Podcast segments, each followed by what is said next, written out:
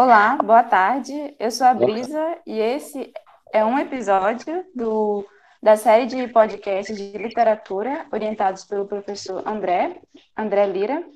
E esse episódio a gente vai falar sobre a utilização da leitura ativa de obras clássicas no ensino médio, os seus desafios e os seus benefícios.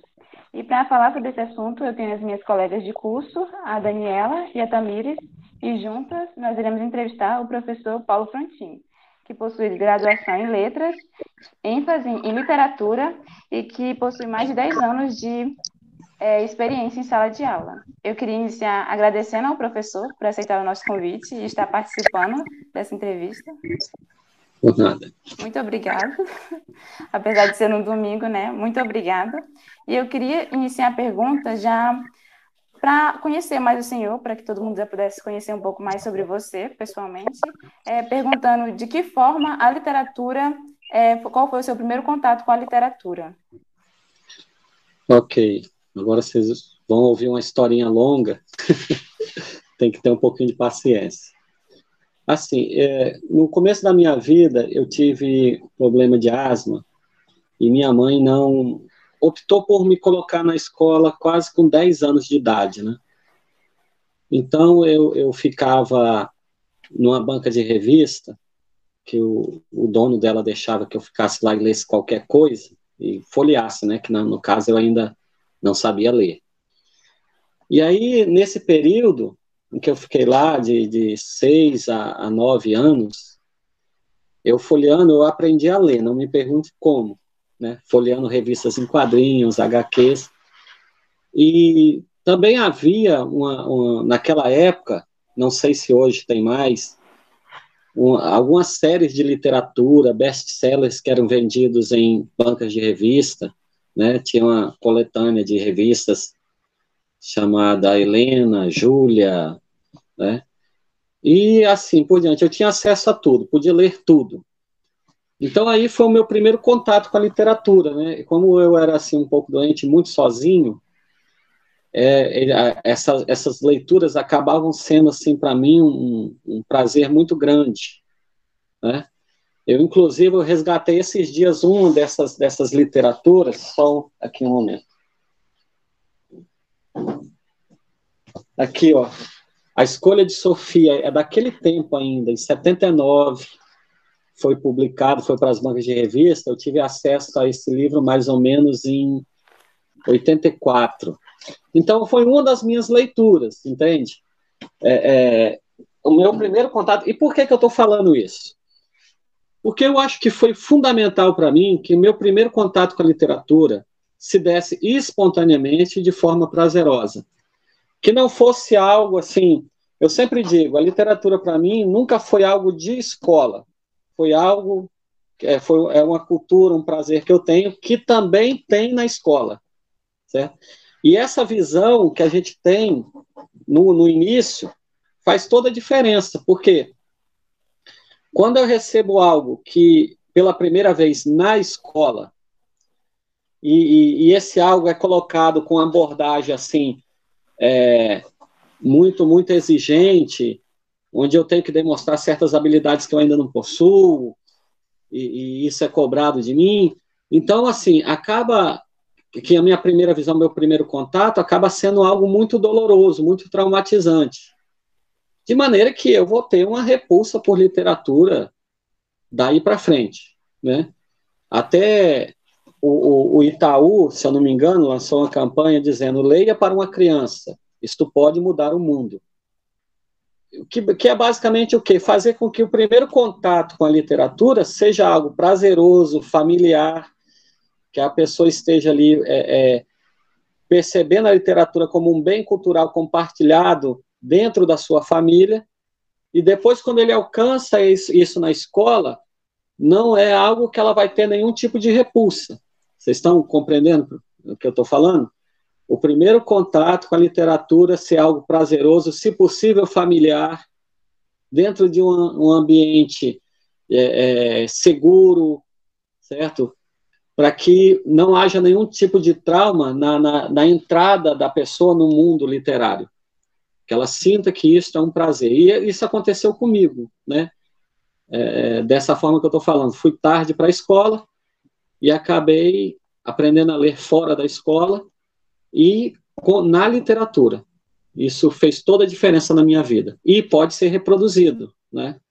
Tranquilo? Ficou alguma uhum. dúvida sobre? Não, ficou dúvida não. Daniel?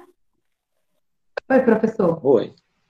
É, fazendo mais uma pergunta aqui para você, por que você acha assim, que devemos estudar os clássicos e não, no caso você, com toda a história da banca de revistas, teve acesso a várias, a, a várias literaturas, né? É, eu lembro que você falou em uma outra ocasião, inclusive até histórias em quadrinhos, né?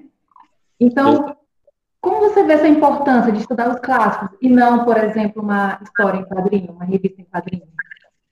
Assim, é, é, vamos colocar dessa forma. É, eu, estudando o clássico não exclui as outras formas de literatura, certo? Elas não são excluídas da, da, da formação do aluno. Eu, inclusive, tenho, coleciono histórias em quadrinhos, graphic novels, e, e, e, considero que até alguns são literatura realmente, né? Eu, eu posso até mostrar, só rapidinho aqui, um para vocês.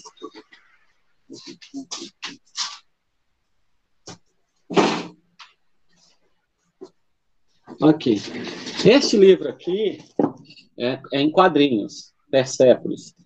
Ele foi eleito pelo jornal Le Monde, a França, como um dos 100 melhores livros de literatura do século XX. E sendo quadrinho, entende? Então, há, há vários outros gêneros que, que acabam se tornando literatura. Os sermões do padre Antônio Vieira passaram a ser literatura, sendo sermão de igreja, né? As cartas de Mariana Alcoforado, que eram cartas particulares que acabaram virando literatura, o diário de Anne Frank, e há quadrinhos também que, que acabam virando literaturas. É, mas o que, o, que há, o que eu tenho a dizer é o seguinte, que para que eu é, é, possa levar o meu aluno a um letramento no gênero, por exemplo, romance ou novela, eu não posso usar quadrinho. Não tem como. Ele vai ser letrado em quadrinho, mas não vai ser letrado no, nos gêneros literários que a escola trabalha, entendeu? É, e, e, o uso, por exemplo, do quadrinho, ele tem que ser bem limitado. Por quê? Veja, veja só, vamos, vamos fazer um comparativo com a música. Imagine que eu estou ensinando arte, e aí eu tenho que ensinar estilos musicais. Aí eu vou separar para os meus estilos sertanejo universitário, funk e axé. Não, isso aí ele já tem. Disso aí ele já participa, já faz parte do universo dele. Né? Eu, tenho, eu tenho que levar para o meu aluno, para ampliar o horizonte cultural dele, algo que para ele foi negligenciado. Que no caso da literatura, o, o, os quadrinhos, por exemplo, já, já fazem parte do universo dele, os mangás, tudo.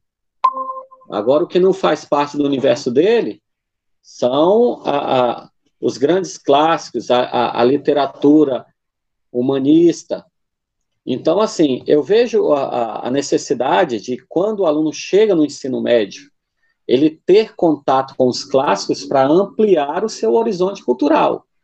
Não vou negar para ele nenhum outro tipo de gênero literário, mas estes clássicos, para a maioria dos meus alunos, por exemplo, eles verão praticamente ali no ensino médio e, e muitas vezes eles não dão continuidade, né? Voltam àquele universo onde o, os outros gêneros de circulação literária, né, de circulação social, estão mais presentes na vida dele. Então, assim, é o momento, o momento do, do aluno ler o clássico é, é aquele momento do ensino médio. Provavelmente ele não dará continuidade a isso, ele se envolverá em outros gêneros, certo? Até produções mais recentes, como que, que acabam virando best-sellers, né? Ok? Então, o momento do clássico é uh, o ensino médio, com certeza. Ok? Uhum. Ok. É, professor, eu gostaria que o senhor explicasse mais sobre a metodologia que o senhor usa, para que os alunos tenham esse contato direto com as obras e não só com a teoria. Certo. Que metodologia eu uso? Eu sei que, que quando eles chegam no ensino médio, os clássicos não fazem parte da vida deles. Né? Será uma, uma novidade. E será, então, para a maioria, pelo menos, apresentada por mim, né? na escola. Então, o que, é que eu faço? Eu tento tirar todo tipo de, de, de contato traumatizante que possa haver entre o aluno e o clássico. Primeiramente, eu vou respeitar o tempo de leitura dele. Eu vou, no primeiro bimestre, eu vou deixar que ele escolha um livro clássico de uma lista que eu passo, para primeiramente, assim, sendo uma escolha dele, ele não sentir que é uma imposição, correto? Essa questão de você escolher já tira a questão da imposição para a leitura. Ele escolhe de uma lista de 50 que eu passo, ele escolhe um, e esse um, ele terá é, é, um bimestre inteirinho para ler. É, eu vou respeitar o tempo dele, eu vou respeitar a velocidade de leitura dele, de compreensão. Eu mesmo não tenho uma velocidade de leitura muito acelerada. Né? Eu, eu leio o quê? Se eu tiver bastante tempo livre, muito mesmo, como foi no caso agora da pandemia, né, me deixou por certo tempo, eu leio, sei lá, oito livros, sete, até cinco no mês. Então, eu não, não posso esperar que o aluno vá ler um clássico, sabe? E para que ele faça alguma atividade relativa a isso dentro do mesmo bimestre. Então, primeiramente, apresentar para o aluno esse, esse, esse clássico de forma não traumatizante, e, e isso é, é, algo que eu faço assim, não, não abro mão, porque eu acredito que a pessoa só aprende a ler, a, a, a, só aprende literatura lendo a obra literária. Não, para mim, qualquer outra subterfúgio assim é apoio, apenas apoio, né? Ler sobre literatura não é igual a ler literatura. Ler a história da literatura, o contexto da literatura, não é igual a ler literatura. Em algum momento aqui eu vou tentar explicar isso assim com mais clareza. Então, assim, passado esse primeiro momento de leitura, em que eu respeito a velocidade dele, chegamos no segundo bimestre, eu começo então não a, a, chegar e cobrar.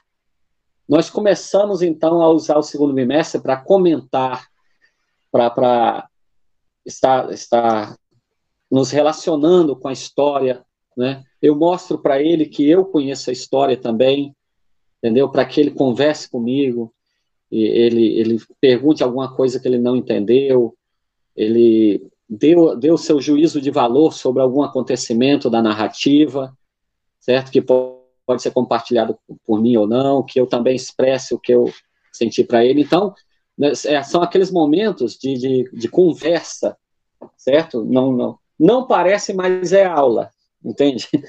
Não, não parece uma aula. Eu tento tirar aquela, aquela áurea, né? Toda formal de, de, de aula no contato com meus alunos.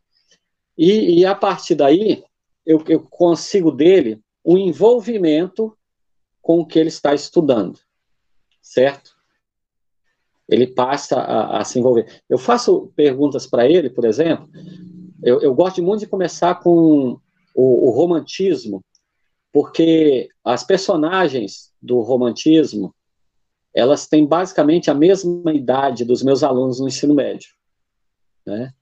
Então, é, é, muitos da, da, dos conflitos existenciais que ocorrem com as personagens no romantismo são conflitos que estão ocorrendo na vida deles naquele momento, sabe?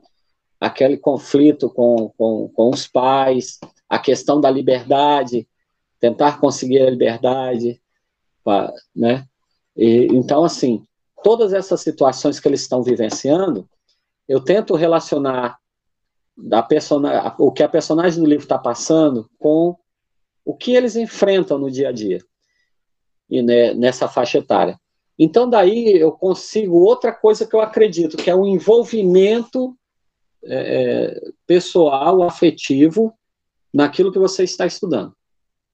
Então, se eu conseguir nesse esse outro, esse, essa, essa segunda etapa, que é o envolvimento, metade da, da, da, da minha missão já está cumprida. Né? Eu consegui que ele lesse um livro clássico, eu consegui que ele se envolvesse com a história, que ele firmasse um pacto é, ficcional com a história. Ok? Então, a, a, a partir daí, eu, eu vou começar a, a cobrá-lo, então. Isso já é lá para o final do segundo bimestre, onde nós vamos socializar o enredo, a história. E veja, aí já entra outro conceito meu, porque eu acredito que você chegou num patamar bom de conhecimento quando você consegue passar para frente aquilo que aprendeu. Então, é, é, eu entendi a história, eu entendi, no momento que eu consegui passar ela para frente, é sinal que eu entendi a história. E qualquer outro assunto, né? Então, isso para mim, essa socialização, já é já é dois, é, dois terços do letramento, né? Ele leu, ele se envolveu, fez o pacto ficcional e ele socializou com os colegas, né, dentro de sala. Então, é, é, o letramento dele está a caminho, né, dentro daquele gênero que, ele, que, que eu propus que ele lesse, certo? E aí nós chegamos na, na última etapa, é uma última etapa mais técnica, né, onde vou apresentar questões, e essas questões elas são de, de, de cunho interpretativo, de ressignificação, de, de abordagem da estrutura, da linguagem, que é algo assim que geralmente a escola põe como primeiro, né? E eu coloco como último. Na última etapa são as questões técnicas, que é assim, como eu responderia uma questão deste livro que eu li que caísse no vestibular. Certo? Aí apresenta as questões, como elas caem no vestibular, o que elas querem, certo? Qual o objetivo de cada questão. Então, essa, essa parte técnica, ela vem pelo final, certo? E, e, e aí o que eu percebo? Que o principal, é, é a, o principal obstáculo para o aluno nessa questão é o domínio da linguagem, né?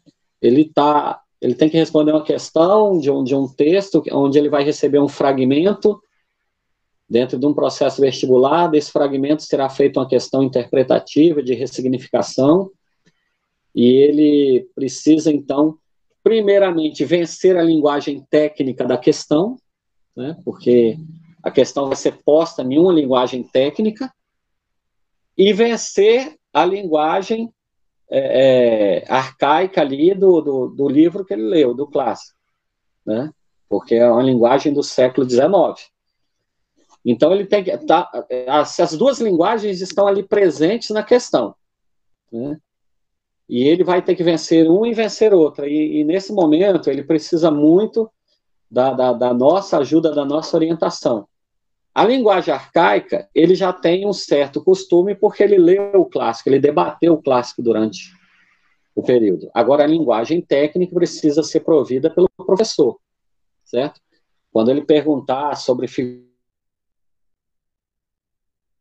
sobre sobre o, o locutor, o interlocutor, são tudo questões que eu preciso passar. O, o eu lírico, se for um poema, certo? O, o narrador, a pessoa do narrador, tudo isso são questões que eu preciso passar em sala. Tranquilo? Mas veja que todas as etapas que eu falo para você, ela vem da conquista, do convencimento, do prazer, para por fim chegar à questão dolorosa, que é a questão técnica, né? É, só que nesse ponto eu já consegui conquistá-lo, pelo menos a, a, uma boa parte dos alunos, né? nunca dá 100%, mas uma boa parte do, dos alunos eu considero que estão conquistados quando eu chego na parte técnica. Tranquilo? Professor, é, você falou anteriormente sobre que não é possível, na sua opinião, aprender a literatura sem ler a literatura, né? É, como foi que o senhor formou esse ideal, esse princípio, esse seu princípio, né? Porque hoje em dia é, nós temos contato com a literatura, vamos por assim dizer, de diversas formas, porque há filmes que retratam, há resumos, as vídeos resumidos, né, a teatros, e o senhor acha que esses meios também uma pessoa consegue aprender ou não?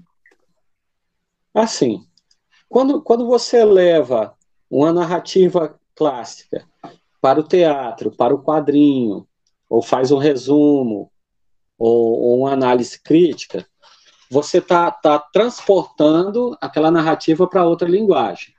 Né? Se eu, se eu, por exemplo, eu quero que o meu, meu aluno esteja fazendo um letramento em, no gênero romance. E aí o que eu passo para ele é aquela narrativa do romance dentro de uma história em quadrinhos. Então ele está fazendo o letramento dele em histórias em quadrinhos. É, existem nuances da do, dos romances que só são aprendidos na leitura do romance, né?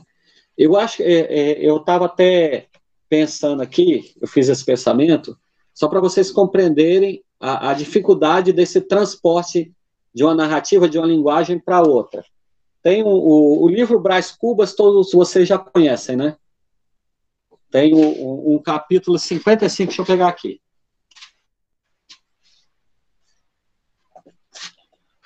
O capítulo 55 de Brás Cubas, ele tem assim uma das passagens que para mim é uma das melhores da literatura mundial. E agora vocês vão pensar para mim como é que eu transporto isso aqui para um resumo, né? O capítulo se chama O Velho Diálogo de Adão e Eva e vai mostrar, por exemplo, as personagens é, Braz e Virgília, né, numa cena de amor. Isso aqui é uma cena de amor. Então, tem como isso aqui sair num resumo? Seria a minha pergunta. Isso aqui tem como a, a, ocorrer num resumo? Então, assim, é, é, eu penso que, que ou em outras linguagens, eu penso que se alguém jogasse uma questão desse capítulo aqui no, no vestibular, e o aluno tivesse estudado por resumo, por quadrinho, ou por qualquer outra linguagem, iria acontecer que ele não responderia essa questão. Por mais que ele tivesse visto é, Memórias Fortes de Brás Cubas no teatro, em filme, ele tivesse visto é, é, em história em quadrinho, mas ele não alcançaria a significação aqui do jeito que o, o Machado de Assis colocou nesse capítulo. Entende? Então há situações que só lendo o romance, e o romance todo, né? Porque no vestibular você vai mexer com fragmentos, né? Então lê o romance e o romance todo, para que haja compreensão, certo? Então, assim, eu acredito que é, é, uma, é algo muito bacana quando você lê um livro e após a leitura do livro, você vai, descobre que foi feito um filme e você vai assistir, e quando você assiste, você compara e vê as diferenças na, na, na linguagem, na, na, da imagem para a linguagem verbal e não verbal. Então, assim, é, é, é, mas não pode substituir, certo? Como complemento, sim. Um resumo como complemento, um, um filme como complemento de uma leitura, sim. Até para questões de comparação. Agora, não vejo possibilidade de, de certo? É, outro dia eu estava conversando com um colega meu, professor, ele leu O Vermelho e o Negro, se eu não me engano, do Stendhal, é um clássico francês. E ele vinha falando desse Vermelho e o Negro há, há um mês, pelo menos, né? um mês, aí, como eu tenho ele aqui na biblioteca, eu não tinha lido ainda, eu falei assim, vou ler, quero ver o que tem, né? Ele me empolgou, vamos dizer assim, ele me conquistou. E aí eu fui fazer a leitura. E na, na leitura que eu fiz, eu praticamente não consegui ver, ver, fazer as significações que ele fez. Para mim foi totalmente o contrário. Enquanto ele considerou o Julian Sorrel uma das melhores personagens que ele já tinha lido, eu tive muita raiva do Julian Sorrel ao ler a história, né? Então, assim, é, é, é, algo muito particular a questão da leitura. Ela, ela, você, enquanto leitor, cria significações que, em boa parte, são só suas, né? que não há é, é, uma reprodução tal e qual na leitura de outra pessoa, certo? Então eu não não não indico assim substituir a leitura de um de um clássico por nenhum outro tipo de linguagem, por mais pertinente que ela chegue, seja, né? Um crítico literário falando de Brás Cubas, muito bacana. Eu leio vários, mas não substitui a leitura de Brás Cubas. Tranquilo? Deixa eu fazer um questionamento pessoal. Então, mas o senhor acredita que, por exemplo, eu, Tamires, acabo vendo, é, eu vi o filme do primo, meu Deus, esqueci o nome do livro. Vamos lá, das Cubas, né, no caso. Vejo o filme lá e eu acabo me interessando para a leitura. O senhor acredita que isso possa acontecer com os alunos de ensino médio? Exato, motivacional, entende? Por exemplo, a, a, ali, o fato de, de ter saído no cinema, um filme, é uma questão motivacional. A, o aluno ter aquele primeiro contato ali com, com o filme, depois ele vê na lista de, de livros que eu passo para ele ler, ele vê o livro que ele assistiu o filme. Aí, claro que ele fica muito empolgado, né? E na hora de ler, ele vai ficar comparando o que ele viu com o que ele, com o que ele está lendo ali e vai perceber as diferenças. Então, para a questão de motivação, para a questão de aprendizagem, né, tem, é, eu sempre tenho, um, eu sempre passo todo ano, por exemplo, Alice no País das Maravilhas, certo? E Alice no País das Maravilhas, o interessante é que parece que todo ano eles fazem um filme diferente sobre Alice, certo? E, e, é cada vez assim mais, cada vez está mais distante da narrativa original. Cada filme que vai passando está mais distante. E são filmes bons, né? Eu gosto desses filmes. E às vezes o aluno ele quer trocar, ele não lê Alice no País das Maravilhas e vai assistir um filme para fazer a socialização depois. Acho que nas primeiras dez palavras que ele, que ele fala, eu já sei que ele não leu o livro. Entendeu? Porque eu conheço os filmes e conheço a, e já li o livro. Então, assim, é, aí eu, conhecendo que ele não lê o livro, eu vou fazer o quê? Eu, eu faço duas ou três questionamentos que ele não tem como, como responder, porque são coisas pertinentes ao romance escrito. Entende? Então, para substituição, não. Agora, para complemento posterior ou para empolgação no momento anterior, aí sim, Aí é válido. A questão do filme, do quadrinho, tudo. Tudo é válido. Tranquilo?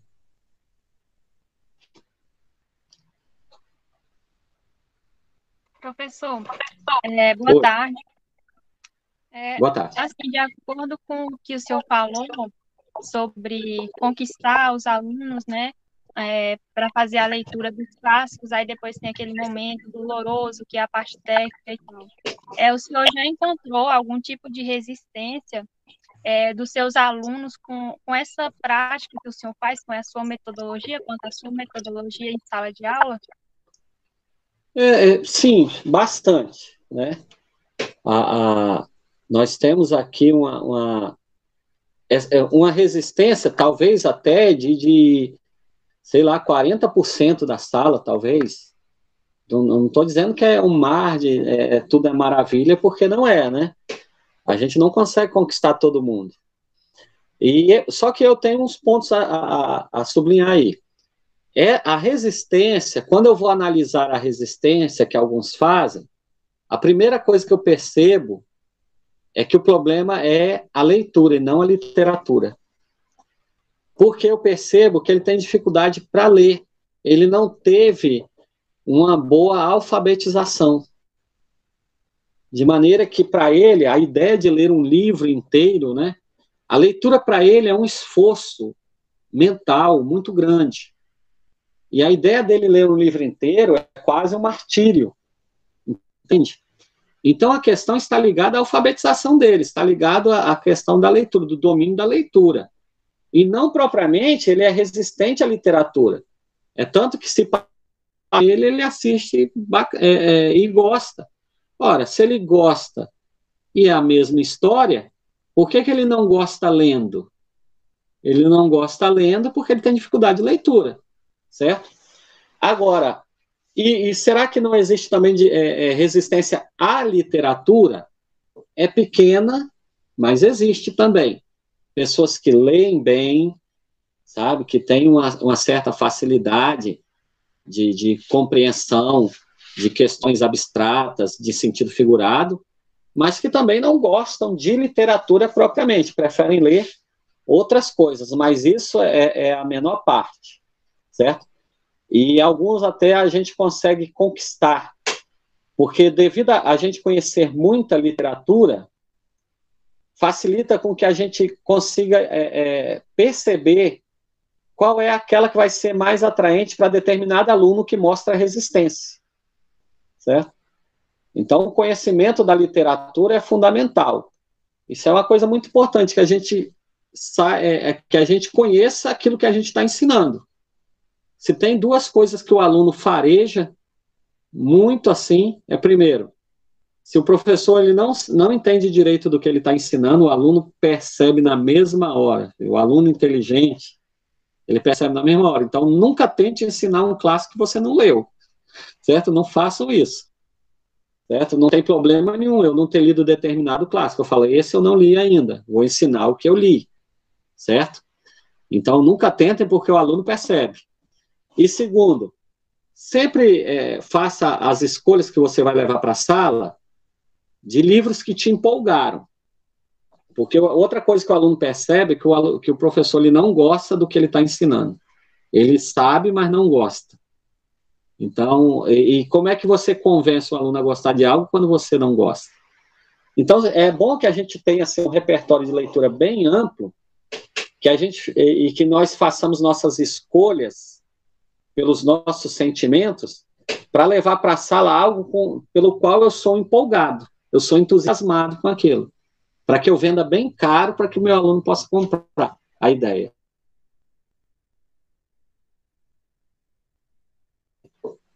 Pode tocar para frente. ou, ou fazer mais questionamentos sobre o caso, né? Não sei se eu respondi assim, por completo. Respondeu sim. Obrigada. Bom, professor, o senhor apresenta a tese de que aprender requer um envolvimento pessoal, né? E com o objetivo de que se estuda. Mas deixa eu lhe perguntar aqui: esse envolvimento pessoal é, pode acontecer quando você está estudando para vestibulares? É, assim.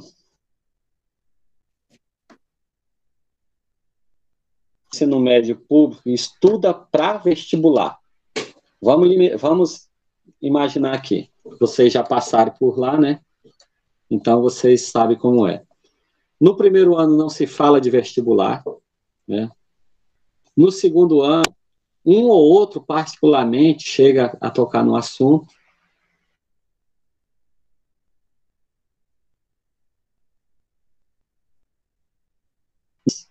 E a partir do momento que o aluno se inscreve no vestibular, no Enem, aí sim nós estamos no momento do vestibular do aluno, até o dia dele fazer a prova. Nesse momento, o objetivo dele se afunila para passar nessa prova. Então, ele, ele não está em um momento de, de ter envolvimentos, assim, de ter é, um segundo nem um terceiro objetivo, certo?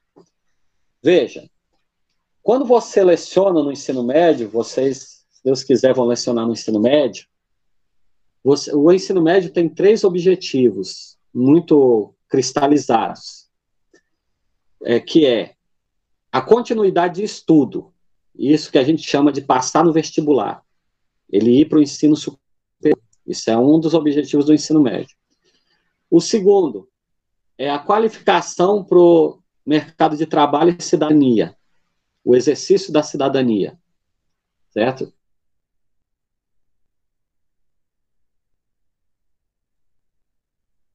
E o terceiro é a vivência e convivência em um meio muito plural como é o nosso, de diverso como é o nosso. Então, quando nós trabalhamos qualquer disciplina que seja, durante os três anos, nós temos esses três objetivos em cada coisa que fazemos, em cada aula que passamos.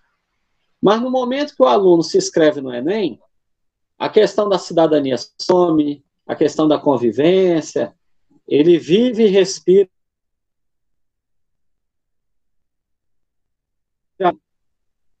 É, é possível é, fazer ele se envolver nas narrativas para que ele estude ali para o vestibular? Fala assim, não, não considero que seja. Por quê? Por causa do tempo, né? O envolvimento com a narrativa, com, a, com o objeto que está estudando, ele requer tempo. Tempo que agora o aluno não tem. Se ele veio se envolvendo com a, com a literatura, com os textos, né, né, e a aprendizagem dele, toda a trajetória dele de aprendizagem e de leituras veio nesse patamar, então ele não terá problema para dar continuidade e chegar ao final da sua formação ali é, vendo a, as últimas obras e se envolvendo com elas. Porém, se ele quer compensar a falta de leitura dele no primeiro ano, no segundo ano, e na metade do terceiro ano, essa falta de leitura eu quero compensar nos momentos finais, então não, não há como ter envolvimento, né? Porque é uma obra atrás da outra, sabe? É, é um acúmulo de, de, de leituras que, inclusive, ele nem poderá fazer, ele vai ter que apelar para os resumos certo? O que é uma ilusão também. Apelar para o resumo no, nos seis meses lá que ele fica estudando para o Enem é uma ilusão porque o, o, o resumo ele não te dá a, a, a, capacidade de responder questões do Enem. O Enem não quer saber quem, que autor fez que obra, falando de qual assunto, com qual personagem, que tempo. É, né, ele não pergunta nenhuma dessas questões. Ele quer ali interpretação, ressignificação, que, que vem de uma, de uma leitura aprofundada que você já deve ter tido com os romances, com a, com a sua capacidade de interpretação, já deve ter sido adquirida por várias leituras bem feitas que você fez ao longo dos três anos. Você lê um resumo no final, sinceramente, não garante que você vai responder nenhuma questão, pelo menos do Enem, que eu tenho verificado, não garante. Oi. Pegando um gancho aí nessa sua resposta, que seria a minha próxima pergunta, né? Então, eu já vou fazer para você continuar, não interrompendo mais. É, a pergunta seria essa mesma, né? No contexto dos vestibulares. E se os resumos podem substituir a leitura da obra, você acha que, que compensa, que é válido? É, Deixa eu tentar esclarecer assim. O, o, qual seria o procedimento correto? Que o aluno tivesse dentro do ensino médio três anos de leituras de romances, novelas, contos, crônicas, poemas, e nesses três anos de leitura ele se envolvesse com cada uma das obras que ele entrasse em contato e que fizesse nela todas as etapas desde a etapa de, de, de, de envolvimento, de leitura, até a etapa final de conhecimento técnico, estrutural sobre a obra. E porque é algo que demanda tempo, certo? Então, se ele vem nesse processo, talvez até um resumo para a questão de, de, de, relembrar o que ele já estudou, né, que foi lá primeiro ano e tal, talvez sim, talvez consiga contemplar, desde que ele tenha passado por todo esse processo. Agora, se ele negligenciou suas leituras, seu envolvimento, sabe, se ele e, e, e aí no final, naqueles últimos seis meses, aí ele quer compensar aquela negligência com a leitura de vários resumos em sequência, aí já não, não né, já não tem efeito dentro do Enem. É igual eu falei, um resumo ele é muito bom depois que você leu a obra, né?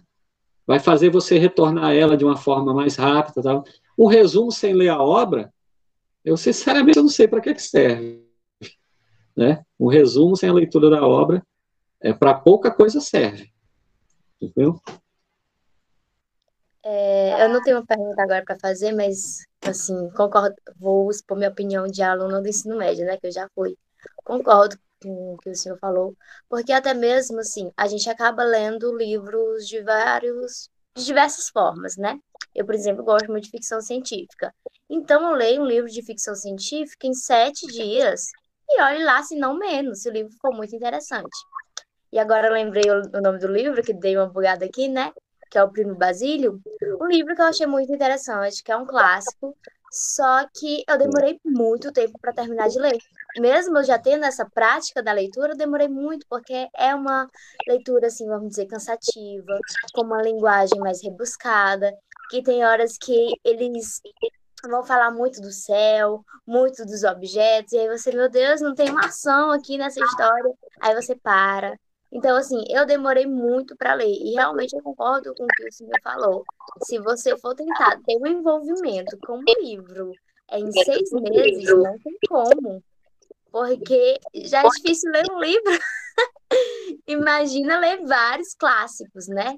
Porque nós não estamos falando de livros normais, nós estamos falando de clássicos, de que foi escrito em épocas diferentes da nossa. Então, a, a leitura é um pouco mais difícil. A linguagem, você vai ter que buscar é, o significado daquela palavra para você saber no que ela se encaixa, no contexto.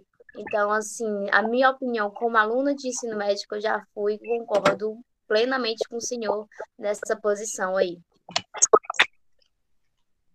É, é, é assim, eu penso muito no livro ele deve ser colocado em pequenas doses e degustado, né? Você tem que sentir o, o sabor do vinho, a densidade do vinho, aquelas características do vinho que foram trabalhadas para que você percebesse. Ou, ou a pessoa pode simplesmente virar a garrafa no bico e beber ela toda de uma vez, não sentir gosto de nada.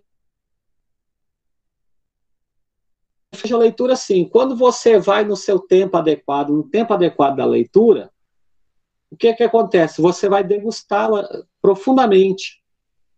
Quando você vai naqueles, naquele montão de resumo, blá, blá, blá, ou naquela montão de leitura, uma atrás da outra, para compensar alguma coisa, eu não acho que possa trazer nada de bom, assim, nem, nem prazeroso, né?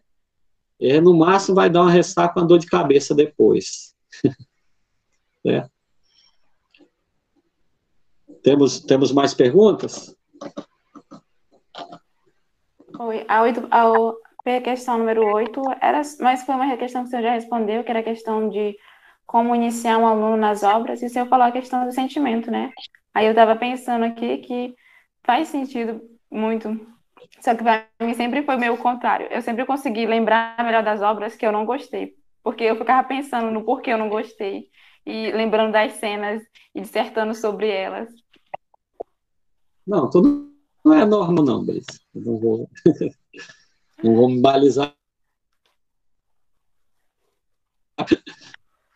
Mas, mas acontece Aí também. Eu... É, é, eu, eu não sei se eu falei para vocês no último encontro, Talvez eu tenha perguntado.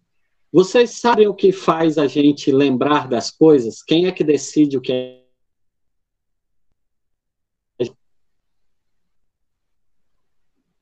Ou não? Nosso emocional, né? Se a gente gostou da obra, se ela tocou a gente. Nesse caso, o que, o que Sim, porque né, você meio que se martiriza, né? Então, é assim, você talvez se sinta na obrigação de gostar de uma coisa que todo mundo diz que é bom, né? E você meio que se martiriza por não não gostar daquilo que todo mundo está dizendo que é bom, né? Então a, a, a gente fica assim meio, né? Pensando, será que tem alguma coisa errada, né? Comigo?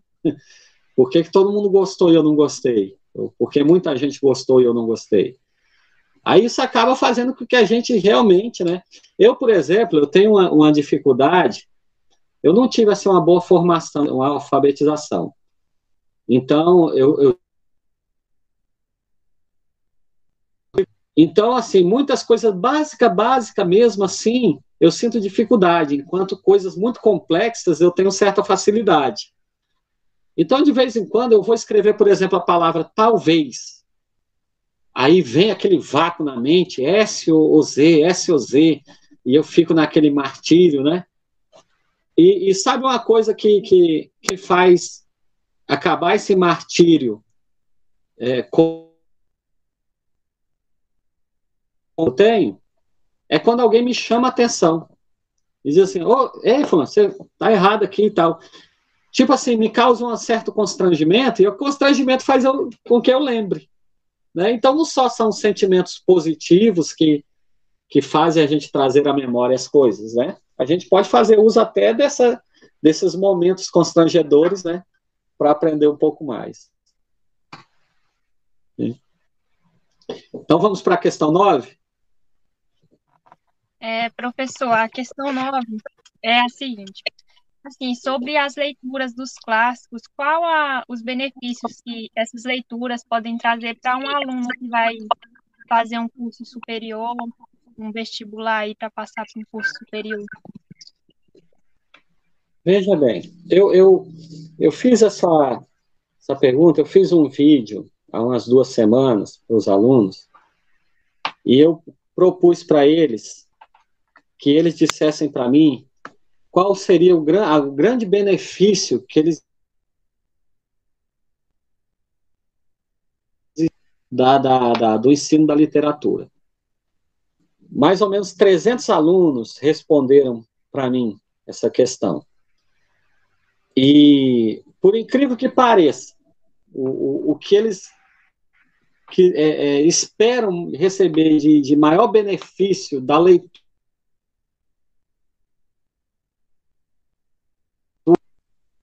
Tu acredita? Eu não sei assim se, se a nossa região não é tão voltada para o vestibular assim, né?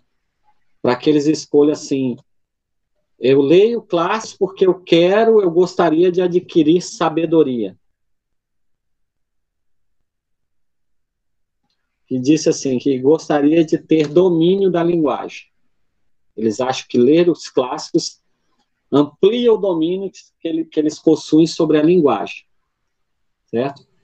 É, é, então, assim, eu sei que, que a resposta deles está muito relacionada.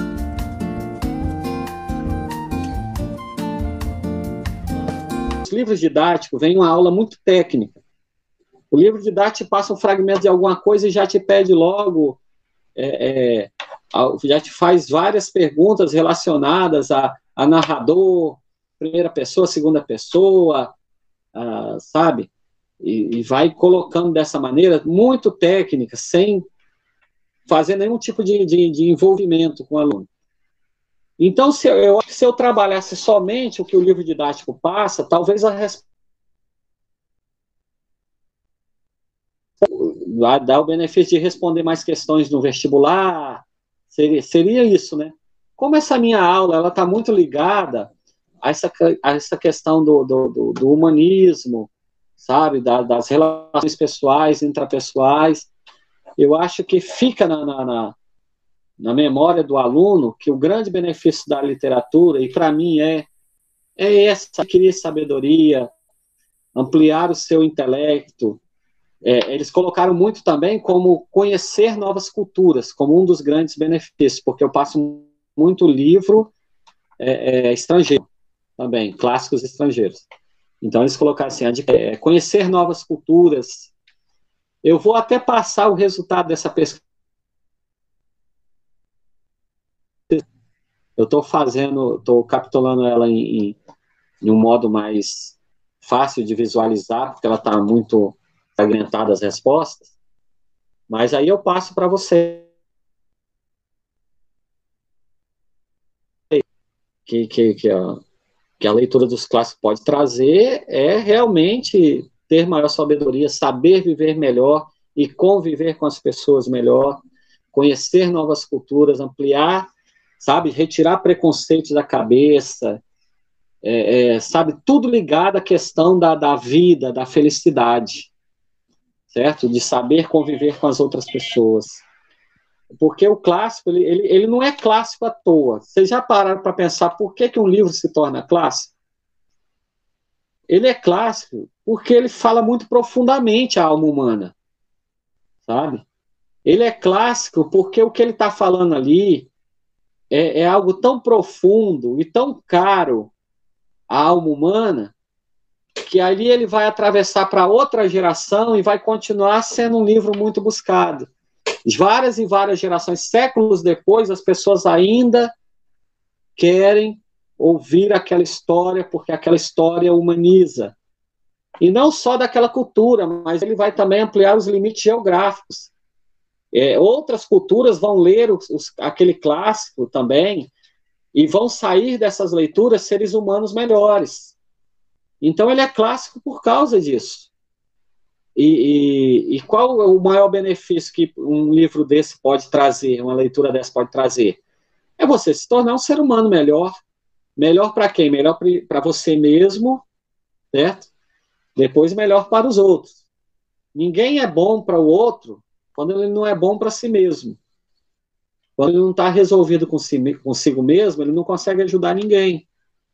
Então, os livros clássicos, você pode perceber que as histórias elas trazem muito essa concepção da existência, né? O que, que nós estamos fazendo aqui? Qual é a nossa missão na Terra? Entendeu? Você quer ver? Eu vou te, vou te citar algumas frases de, de, de livros clássicos. Aqui. Alice no País das Maravilhas, ela pergunta para o gato, assim, para onde eu vou? O gato responde, onde você quer chegar? Ela diz assim, qualquer lugar né? Não sei para onde. Aí ele responde: para quem não sabe para onde vai, qualquer caminho serve. Isso aí, gente, você pode passar assim um dia inteiro pensando nessa frase. E aí você pensa na sua vida, pensa se você tem um objetivo, pensa que se você sabe o caminho que você está trilhando e aonde ele acaba. E se onde ele acaba é onde você quer chegar mesmo.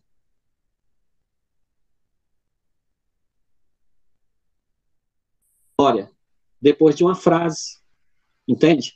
Uma frase só de um livro clássico. Então, o maior benefício é esse mesmo: é, é, é a questão da sabedoria, a ampliação da cultura mesmo. Né? É, agora, serve para passar no vestibular? Não sei, o vestibular é, são perguntas técnicas, né? E, às vezes cai alguma coisa relacionada à sabedoria, ao humanismo, mas no geral são Eu não costumo basear a aula somente no vestibular por causa disso. Fica uma aula muito pobre, muito empobrecida, uma aula de literatura empobrecida. Viu? Tranquilo? Tá tranquilo. A Jaque levantou a mão. Tem alguma pergunta?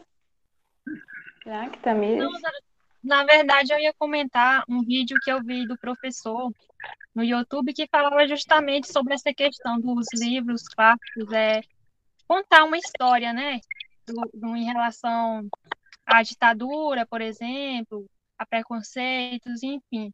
Eles mostram isso, né, para a sociedade. Era só um comentário mesmo. Certinho. Essa, essa foi a última, então, né? Isso, Isso E aí? alguma coisa, Brito? Não, não tenho mais nenhuma dúvida. O professor esclareceu tudo. Foi muito bem a sua fala. É Alguma das meninas tem mais alguma dúvida? Não, foi bastante esclarecedor. A tá, professor, acredito que os alunos que escutaram esse podcast, especialmente os que vão prestar vestibular, vai ser de muita valia, né? Muito é, vai contribuir bastante para esse. É muitas dúvidas, né, que eles têm em relação a essas leituras, como que trabalha, e até para o professor também, não só para os alunos, para os professores também. Sim, uma das coisas que me motivou a, tipo assim, pensar no professor para esse podcast foi quando, na aula de história, o professor estava falando, os estudantes, eles só adquirem um conhecimento profundo quando eles entendem o porquê eles estão estudando isso. Então, ter esse debate sobre por que estudar literatura no ensino médio, por que você lê a obra e não resumo e não assistir um filme, faz muita diferença de quando você vai realmente fazer isso, porque você entende por que você está fazendo isso. É que nem o seu professor falou, você sabe aonde você quer chegar e você entende por que você está seguindo esse caminho.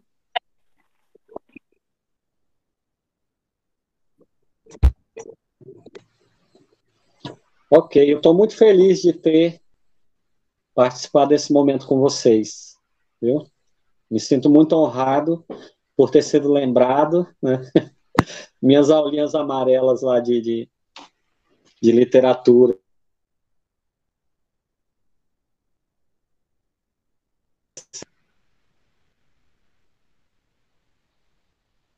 Então é isso, né, gente?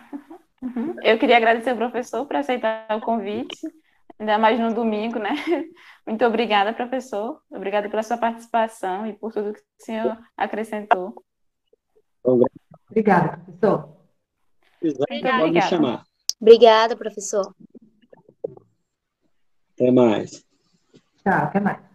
Até mais. Tchau.